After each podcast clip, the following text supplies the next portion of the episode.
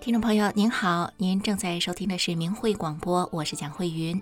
明慧广播带您走入中华文化的精髓，领略修炼的世界。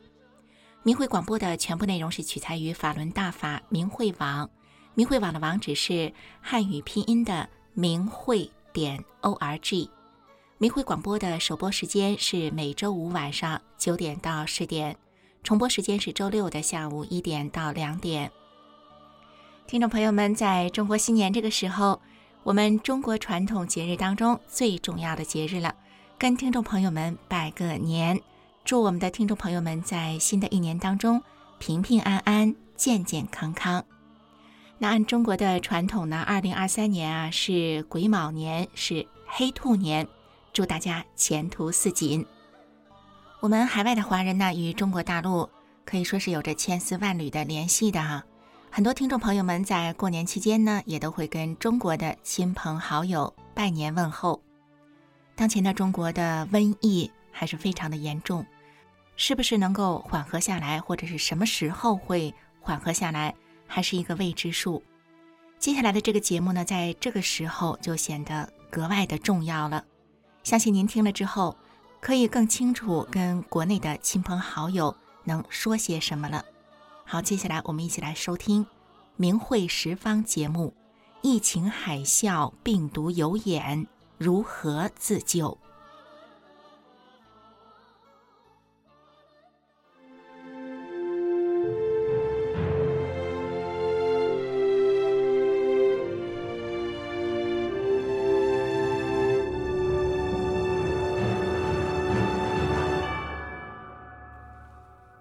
疫情海啸，病毒有眼，如何自救？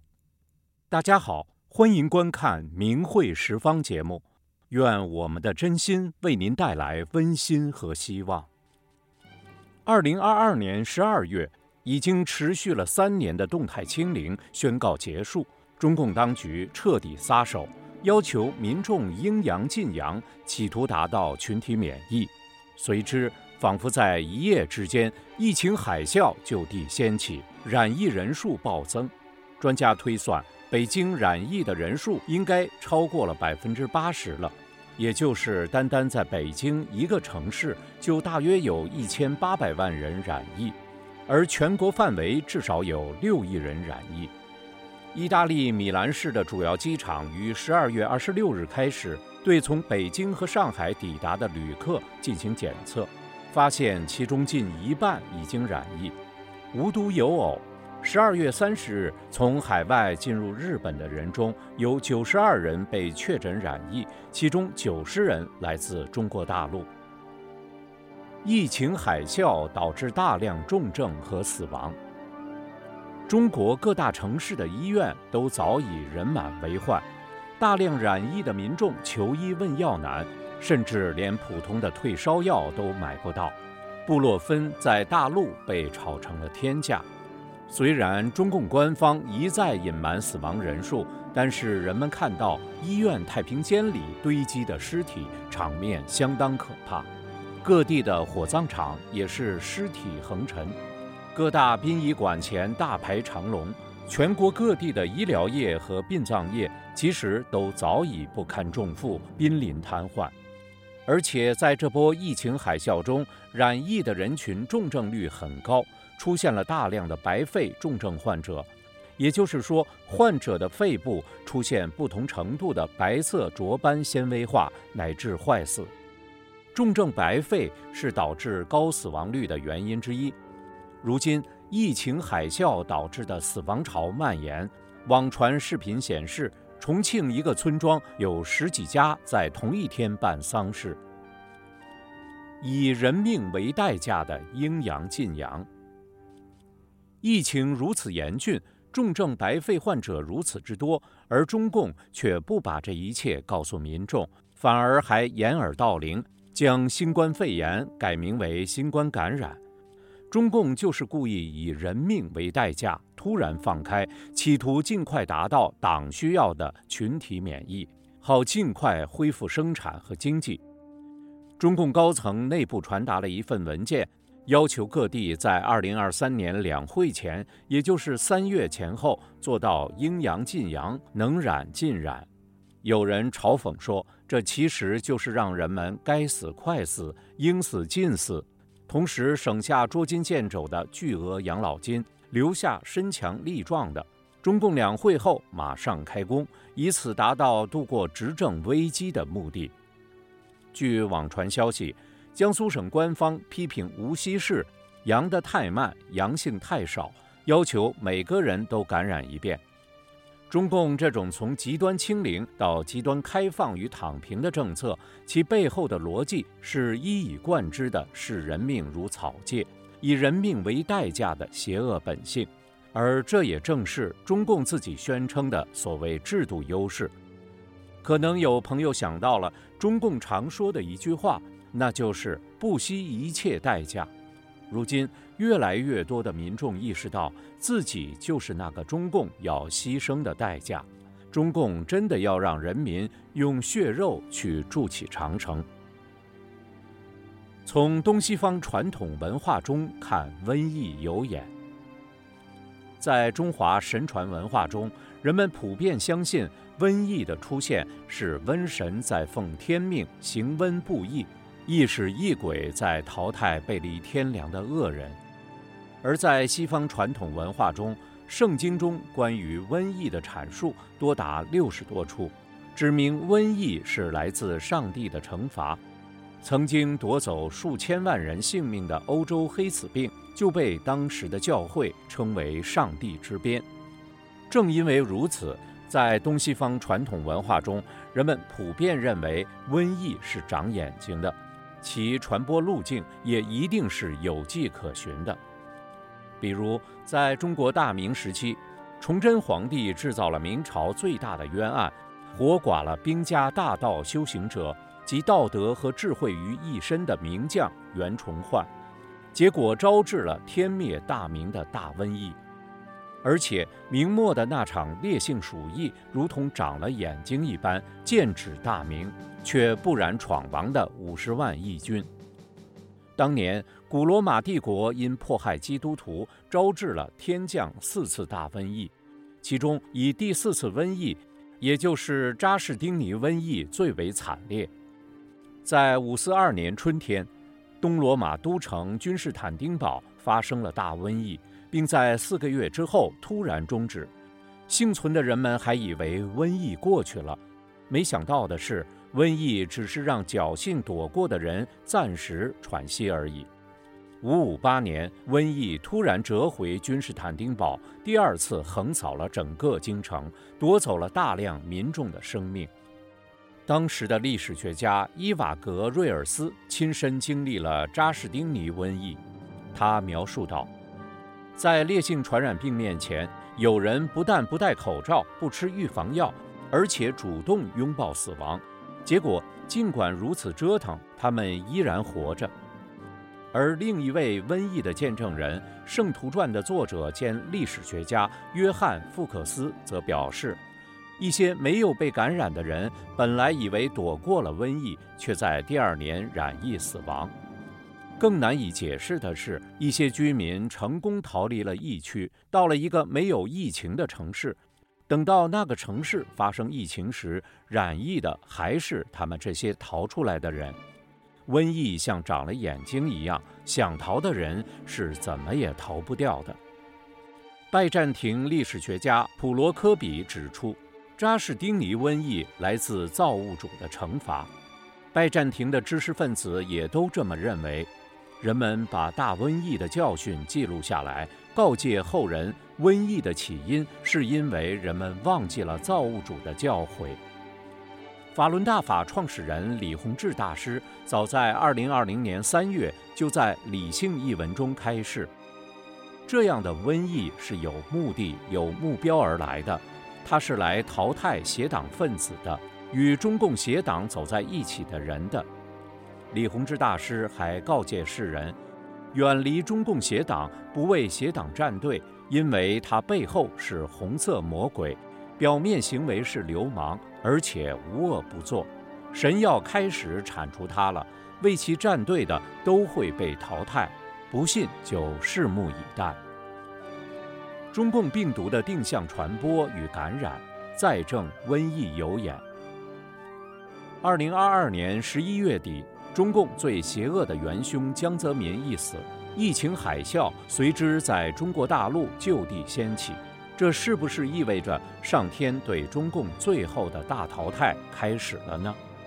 一个关键的线索就是，全国一大批中共高官、名人、学者、专家扎堆在疫情中死去，而他们几乎都是中共党员和给中共站台的人。比如，据大陆媒体中经在线报道，十二月十九日，中共党员正部级高官。原国家体委副主任刘吉因感染新冠医治无效死亡，而刘吉当年曾主持编撰出版了《话说三个代表》，并到各大机构宣讲江泽民的三个代表三百多场。十二月十五日，中共党员、前人民日报记者杨良化染疫去世。根据人民日报的网络存盘，一九九九年七月二十五日。人民日报第二版要闻刊登了杨良化采访中科院院士科匹合作修污蔑法轮功的文章。十二月二十三日，中科院院士蒋华良在上海病亡，终年五十七岁。蒋华良曾因帮中共权贵吹捧双黄连口服液可抑制武汉肺炎，引发过争议，被外界指学术造假。十二月十八日凌晨，京剧演员楚兰兰在北京因染疫去世，年仅三十九岁。她生前曾演绎中共给民众洗脑的剧目《红色娘子军》。十二月三十日，四十二岁的前央视主持人傅大勇在疫情海啸中死去。同期死亡的还有曾出演过多部中共红色电影的国家一级演员方辉。曾扮演过毛泽东的国家一级演员张牧，曾写过中共红色话剧的著名剧作家杨林，曾创作过中共红色电视剧纪录片的中国作协会员李明生等等。此外，大批的各界中共优秀党员纷纷在这波疫情海啸中丧生，包括清华大学建筑学院教授厉德祥。中共社会科学院数量经济与技术经济研究所原所长汪同三，马克思主义经济学家、教育家胡军，法学家、中国人民大学法学院教授王作富，武汉市第一医院皮肤科专家孙增整，兰州大学第二医院院长康笃伦等等。从中，我们不难发现，天灭中共的天意尽显。正气存内，邪不可干。疫情海啸中的自救。那么，对于中国民众来讲，在这场疫情海啸中，如何才能自救呢？古代的传统中医认为，瘟疫是邪气入侵，因此，只要一个人的正气强，就能抵御邪气，抵御瘟疫。正如《黄帝内经》所说：“正气存内，邪不可干。”共产党宣言的开篇就已经讲出了共产党的本质：一个幽灵，共产主义的幽灵在欧洲游荡。用咱老百姓的话讲，幽灵就是魔鬼，是邪灵。也就是说，中共的背后是邪灵，也因此，中共让人在入党团队时要发毒誓，把命献给他，同时发誓者也被邪灵打上了印记。一旦加入中共的党团队组织，就会沾染中共的邪气，从而成为瘟疫感染的目标。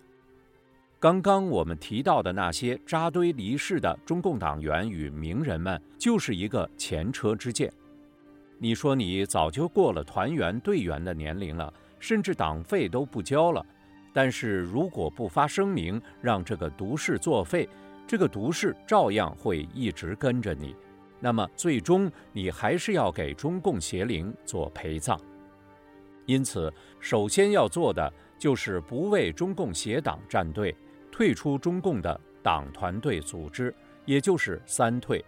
这也就是在褪去身上的邪气，在增强自身的正气。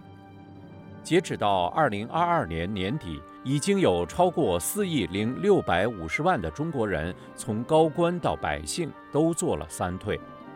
真心祝愿有缘人都能认清中共，远离中共，抛弃中共，在疫情海啸中不为中共陪葬，从而能够使自己平安度过劫难，走入美好的未来。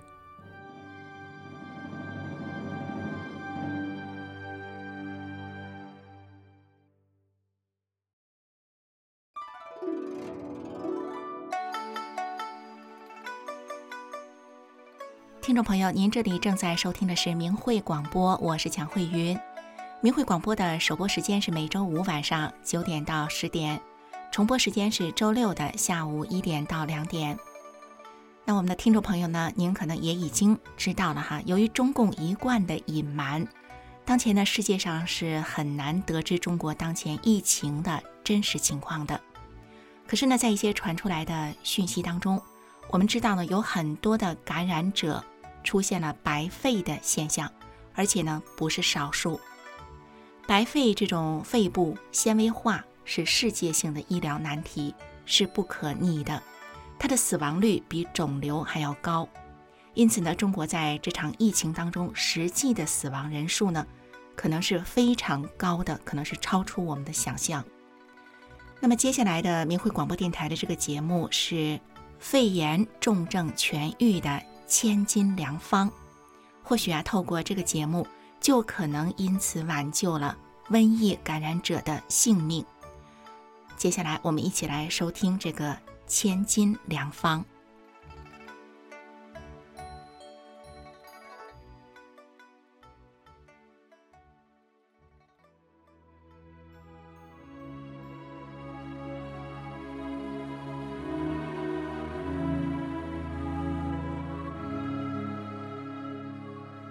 听众朋友，您这里正在收听的是明慧广播电台的《法轮大法祛病健身显奇效》系列节目。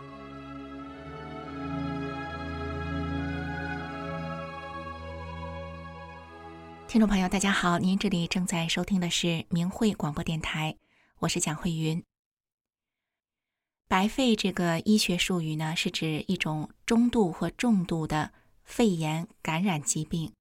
因为它在 X 光或者是 CT 检查的这个表现下呢，肺部的显影是呈一大片的白色状，所以呢，人们叫白肺。白肺呢，表现为肺部的纤维化，这是一个世界性的医疗难题，而且是不可逆的，死亡率比肿瘤还要高，目前是没有办法治愈的，只能用药物暂时的控制，延缓病情的发展。当肺部纤维化发展到一定阶段，就会出现呼吸衰竭，会有生命危险。中国现在疫情大规模的爆发，死亡率呢激增，在中国的网络上，大量白肺的病例不断的出现。有专家表示，重症的白肺患者死亡率很高，而且呢，医生说，要想让肺部恢复到本来干干净净的状态是比较难的。绝大多数病患呢都会留下肺部纤维化的后遗症。最近的“白肺”这个词更是登上了墙内的热搜啊！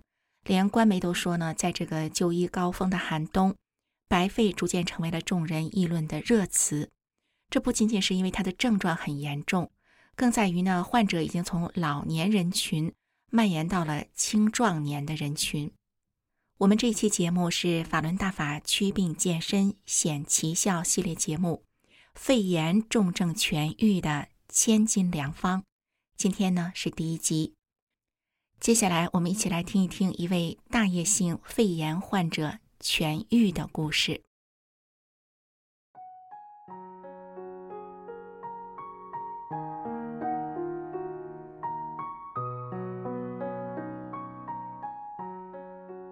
马小军从小就喜爱音乐，他是毕业于美国波士顿伯克利音乐学院电影配乐专业。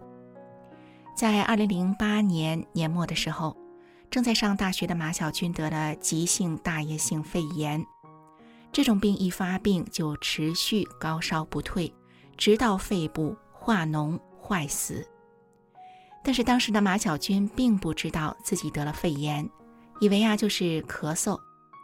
他在宿舍里咳嗽了一个星期，发烧三十九到四十度。他的同学看他呢这个样子，觉得不太妙，就打电话告诉了他的父母。于是呢，马小军就被送到了医院。医生说：“怎么这么晚才来？太晚了。”当时拍的片子显示，马小军的肺部已经有百分之七十五化脓坏死了。这种大叶性肺炎没有特效药，死亡率很高。所以，对于马小军的病情，医生已经说没有回天之力了，剩下的只有靠他自身的防御功能，靠他自己的免疫力来抵抗和排除入侵的细菌和病毒了。可是当时的马小军，他呼吸已经是极度的困难，每呼吸一下，都感觉到肺部是剧痛不已，他已经没有任何的抵抗力了。这时候，马小军的女朋友和他女朋友的妈妈来到了病床前。女朋友全家人都修炼法轮功，女朋友就对马小军说：“你一定要念‘法轮大法好，真善人好’这句话，能救人灵验，不需要你做其他的事情，你就念这句话。”走入绝境的马小军，当时就好像抓到了一根救命稻草一样。他相信女朋友的话，他就开始默念“法轮大法好，真善人好”。他从早一直念到晚，不知道念了多少遍。后来，马小军回忆那一天晚上的感觉，他说：“在半梦半醒的状态。”感觉从未有过的温暖，全身每个细胞就像春天来临时万物复苏的感觉，身体觉得非常舒服、安静。慢慢的，马小军感觉肺部呼吸的时候不疼了，呼吸也不困难了，仿佛一切都是新生的。马小军开始吐痰。一碗一碗的吐，吐了很多痰，吐了好几碗黑色的浓痰，然后他的病情就马上好转了。一周之后，他就出院了。一个月以后，马小军去医院复查。一般人呢得了这种大叶性肺炎，肺部是经历了化脓、积水、坏死，恢复以后也会留疤，留下后遗症的。拍片的时候呢，就会看到一个阴影。可是呢，马小军康复以后，他的肺部的片子是透明透亮、乳白色的。医生说：“你是不是拿错片子了？这个完全是健康人的肺呀，光洁透亮，很漂亮。”从那以后呢，马小军就开始修炼法轮功了。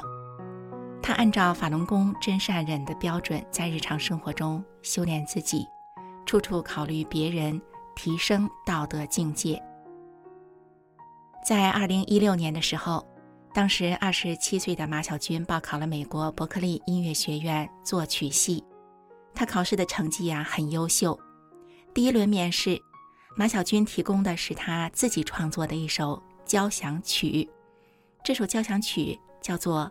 在师傅的引领下，马小军说呢，因为他修炼法轮大法之后，开智开慧。他说他创作这首曲子的时候，就是完完整整的能够直接听到整首曲子。他呢，只是把它记录下来。整个交响曲从作曲、写曲、写谱子、混音，只花了两天的时间就完成了。就这样带着这首在师傅的引领下交响曲，马小军走上了世界音乐舞台。如今呢，面对中共病毒引发的重症肺炎，马小军说：“我也想跟大家说，诚心念一下‘法轮大法好’，真的奇迹就会发生。”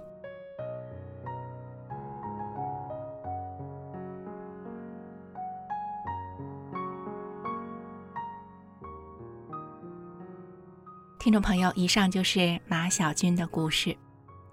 法轮大法好，真善人好，这九个字就是九字真言。诚心念动这个真言，许多人都像马小军一样，病情获得了好转，甚至是康复。马小军的经历呢，并不是一个单一的个案。接下来的这个故事呢，就是一位八十三岁的老人，他在命悬一线的时候，诚心念动了这九字真言。跨过鬼门关，转危为安。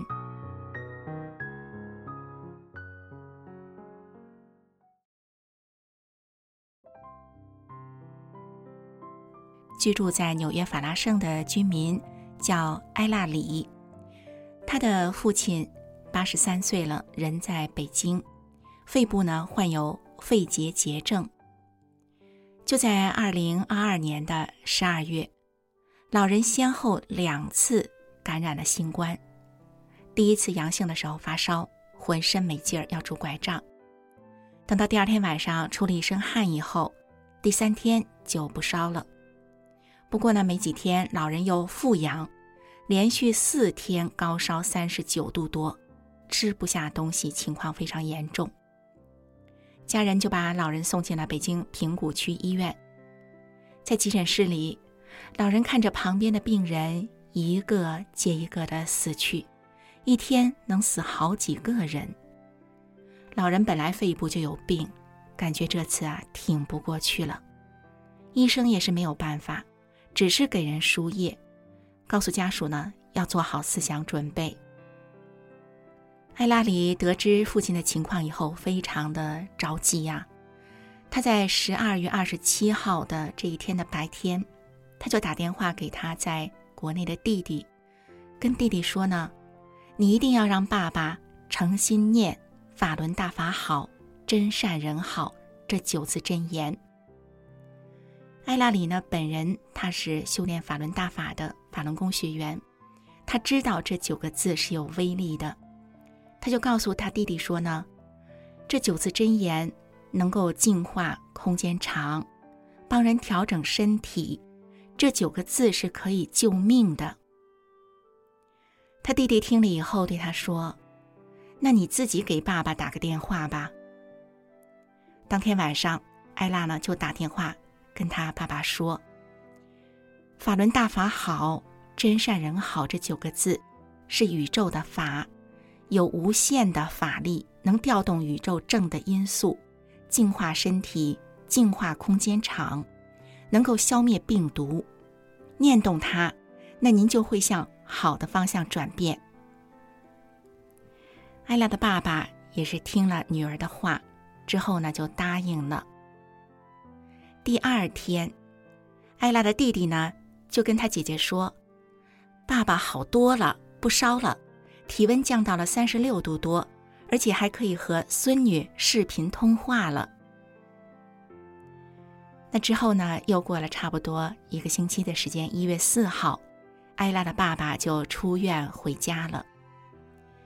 八十三岁高龄，而且有肺结节症的老人呐，就这样在这次的新冠感染中康复了。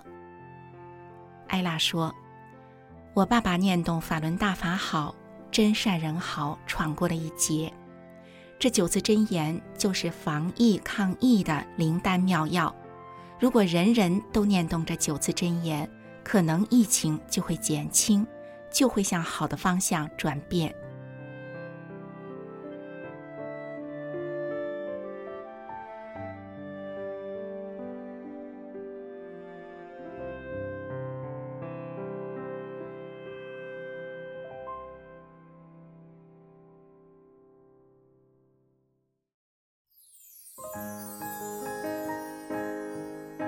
听众朋友，您这里正在收听的是明慧广播电台《肺炎重症痊愈的千金良方》。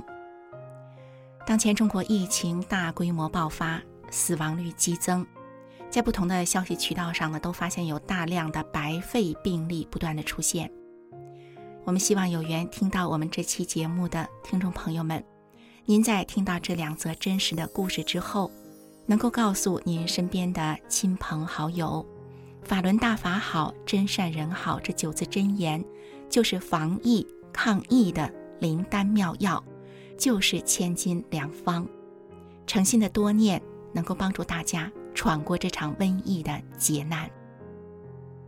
听众朋友，这一期法轮大法祛病健身显奇效系列节目《肺炎重症痊愈的千金良方》就到这里了，我们下一期节目当中再会。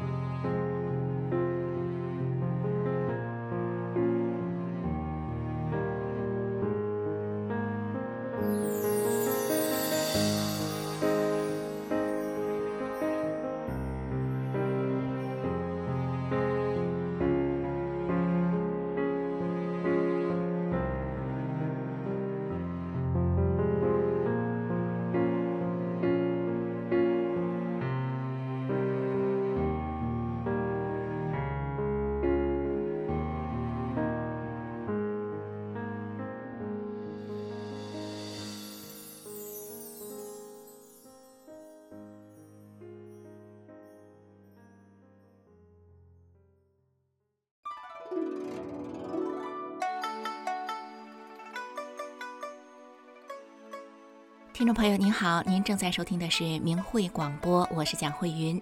明慧广播带您走入中华文化的精髓，领略修炼的世界。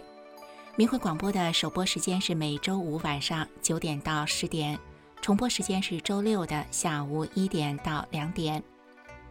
因为过年呢是我们最重要的团圆日了，所以过年前呢，也就是游子们纷纷返乡的日子了。今年的中国年呢是比较早的，那恰好呢也是中国疫情大解封的时候啊，在人员大量流动哈、全家聚首的这段时间里呢，也遥祝中国大陆的朋友们都能够平安。诚心的建议大家多念九字真言：法轮大法好，真善人好。这九字真言呢，能够带动我们人体的正能量，因为呢我们在节目当中也有讲过啊。真善人这三个字就是宇宙的特性，具有无比强大的正能量。那念诵这九字真言，法轮大法好，真善人好，其实就是接通了宇宙的特性，和整个宇宙的正能量接通了，因此呢，就能够强化我们人体对抗病毒的能力。在节目当中呢，真心的送给听众朋友们这九字真言。接下来呢，带给大家的是明慧广播电台的天音净月节目。今天的主题呢是最初的家园。说到家园啊，在我们现代社会当中，因为我们从出生以后念书、工作、成家哈，很可能已经搬离了我们最初出生的故乡了。呃，然而如果生命真的是一生一世的轮回转生的话，那么我们最初的家园。会是在何方呢？我们又有没有可能回到我们那个最初的家园呢？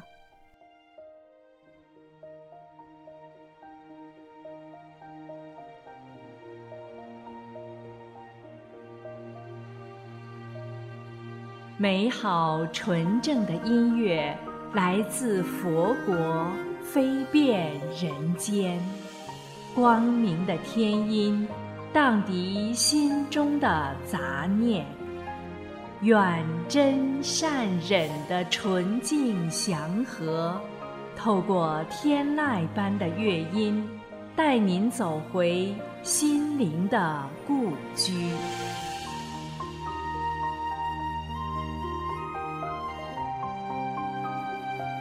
亲爱的听众朋友，您好。欢迎您收听明慧广播电台的天音静月。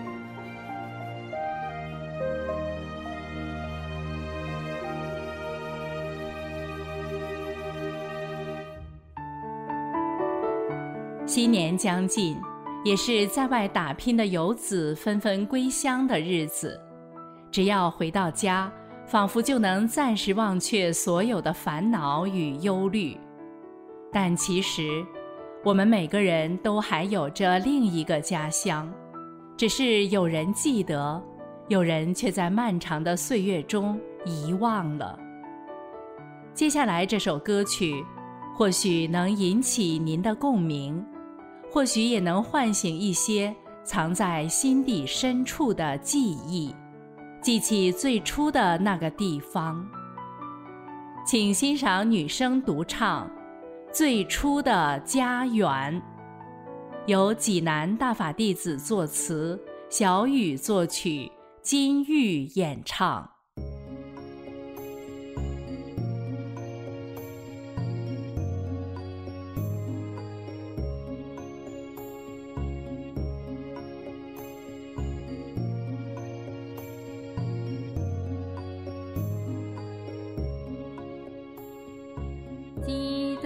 在那天上有。个美丽特殊的地方，记得那个美丽的地方是我们的故乡。自从我们相继来到不是家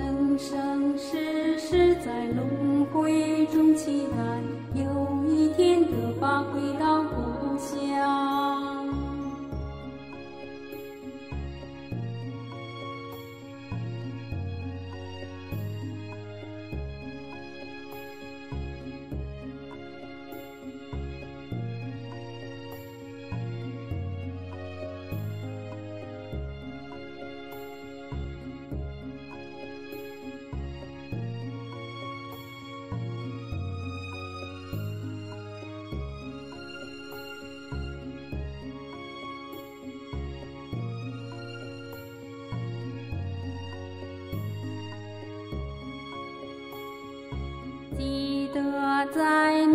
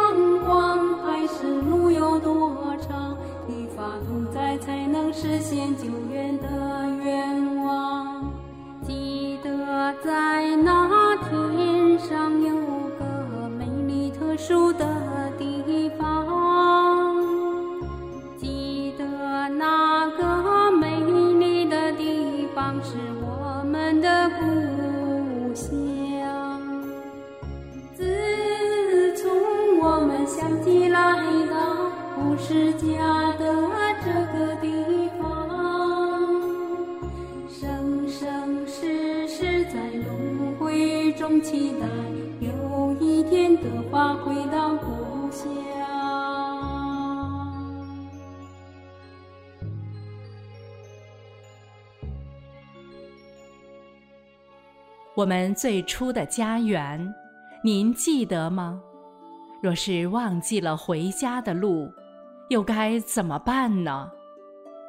刚刚的歌词中有一句：“自从我们相继来到不是家的这个地方，生生世世在轮回中期待，有一天得法回到故乡。”原来得法就能让我们回到故乡，但是要怎么才能得法？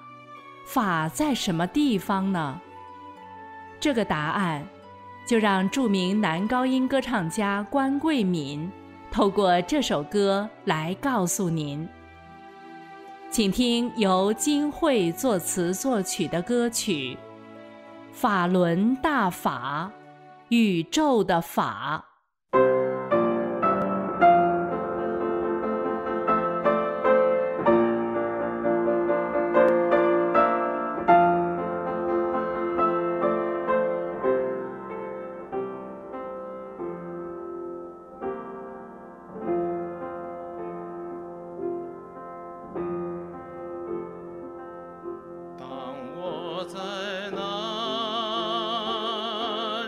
人生中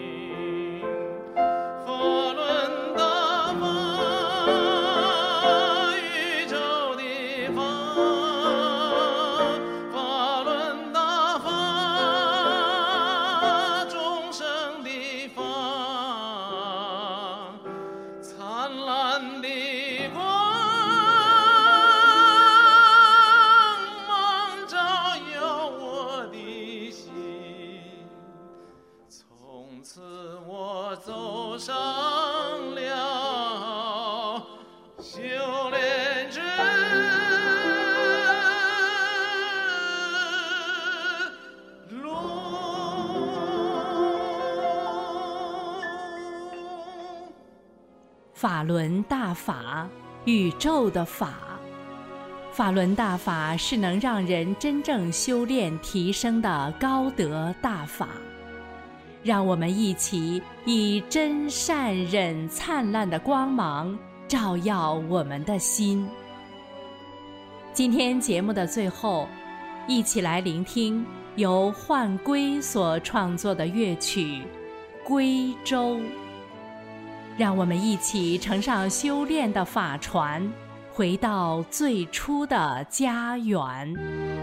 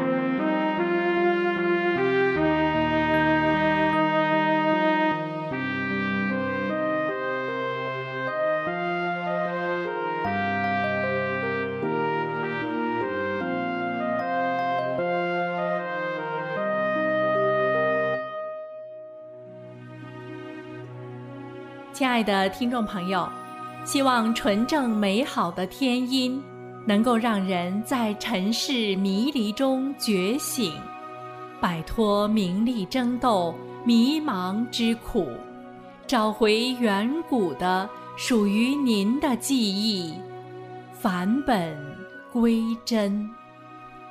今天的天音静月节目就为您播送到这里，感谢您的收听。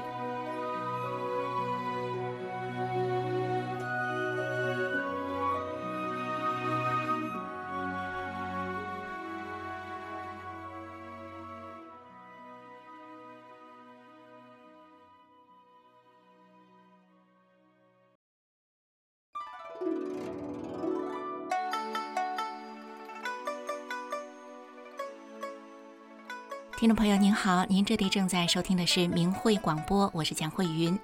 明慧广播的首播时间是每周五晚上九点到十点，重播时间是周六的下午一点到两点。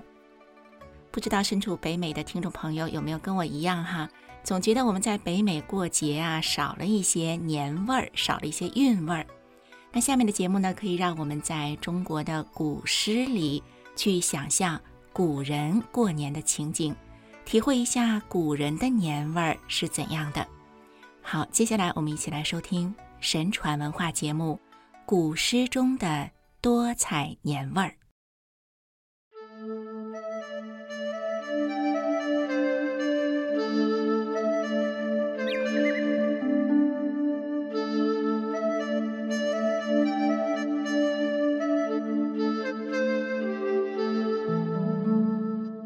朋友们，大家好！华夏新年是中国传统文化中的重要节日。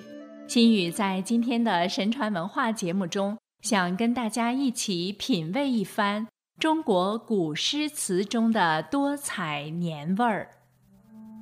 华夏文化是神传文化，传统节日形式多种多样。黄历新年是中华民族最隆重的传统节日。也是历代诗人着力描写的重要内容。传统意义上的黄历新年，一般从腊月初八的腊祭或腊月二十三、二十四的祭灶，直到正月十五日元宵节。宋朝范成大《祭灶诗》描写祭灶风俗说：“古传腊月二十四。”灶君朝天欲言事。新年活动以除夕和正月初一为高潮，这些活动均以祭祀敬神、祭奠祖先、除旧布新、迎喜接福、祈求丰年为主要内容。茅舍春回事事欢，屋尘收拾好除残。这句诗描写的是扫尘的风俗，而描写除夕夜通宵不寐、把烛迎新的诗词则非常多。宋代苏轼在《守岁》中写道：“儿童强不睡，相守夜欢华。坐酒灯尽落，岂看北斗斜。”将除夕夜孩子们欢聚守岁的形态刻画得淋漓尽致。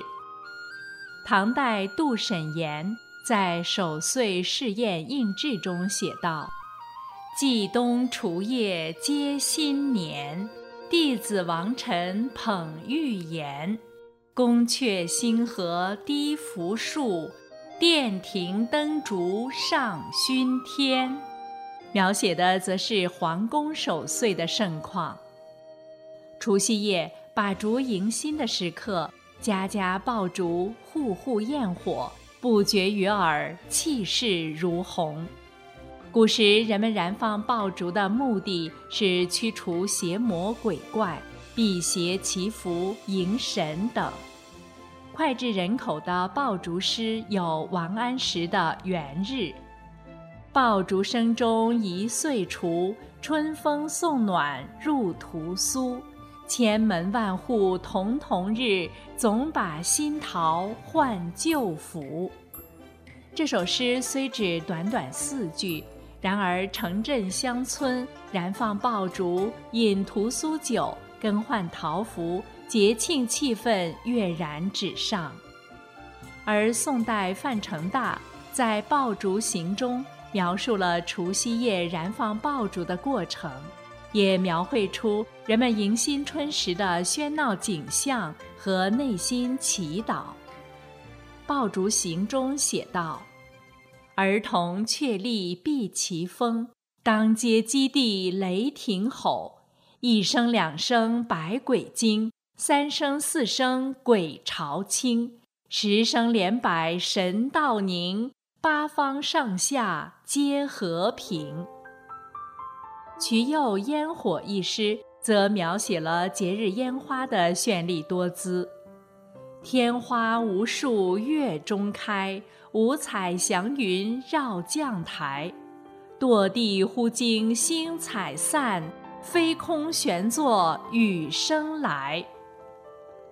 而在此时，漂泊在外、客居他乡，在除夕不能回家与亲友团聚的游子，则别有一番滋味在心头。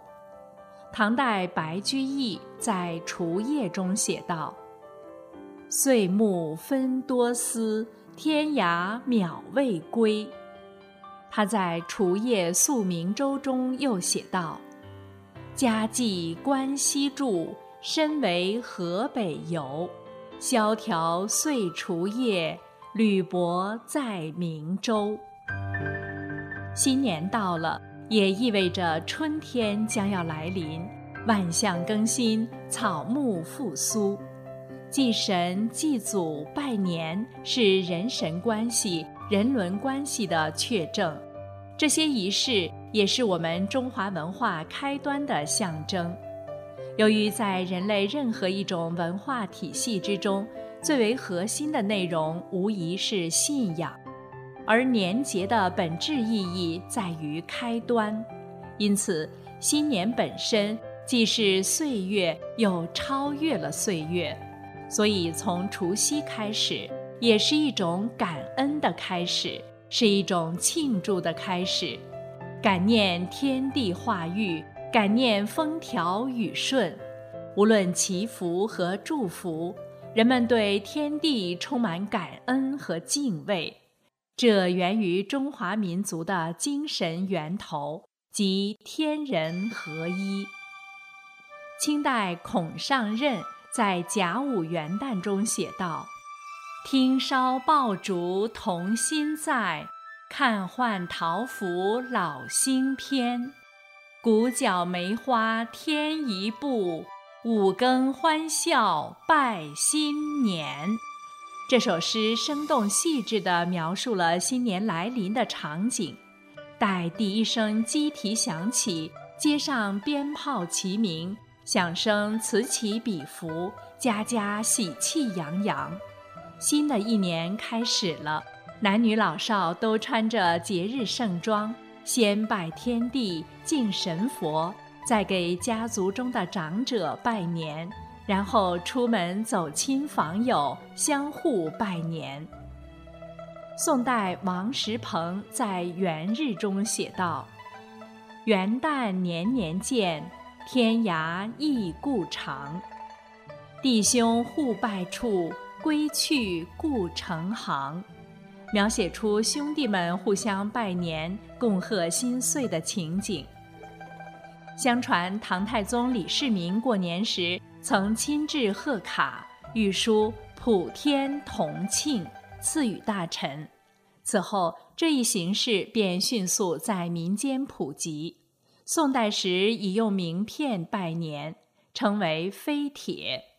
各家门前贴一红纸袋，上写“接福”，即盛放飞铁之用。到了明清，飞铁拜年非常流行。在古代。人们把黄历新年称为元旦，元是初始的意思，旦是象形字，象征太阳从地平线上冉冉升起，即一日的开始。人们把元和旦两个字结合起来，就引申为新年开始的第一天。宋代陆游在《已有元旦》中写道：“夜雨解残雪，朝阳开积阴。桃符喝鼻血，交酒过花斜。”诗里说，一夜的细雨融化了残雪，太阳放晴，将阴天一扫而光。在这清新的日子里，把酒写联，辞旧迎新。传统年文化丰富多彩、博大精深，既有庆祝喜庆的一面，又有庄严神圣的一面。这浓浓的年味和文化气息。在中华神传文化敬天信神的理念和感恩中，在人们对美好未来的期盼中，在教人向善、期望祥瑞降临的春联、福字、年画中，在排山倒海的爆竹声中，在火树银花中，在笙箫鼓乐中。更在华夏儿女心灵的深处。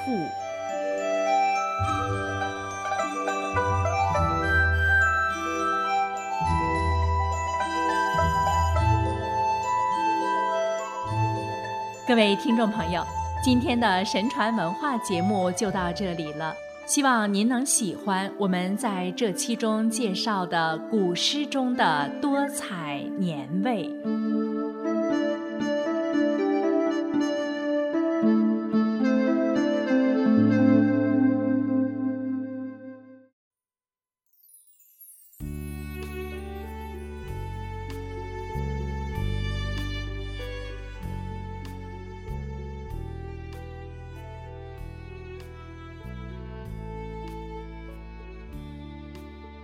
众朋友，您正在收听的是明慧广播。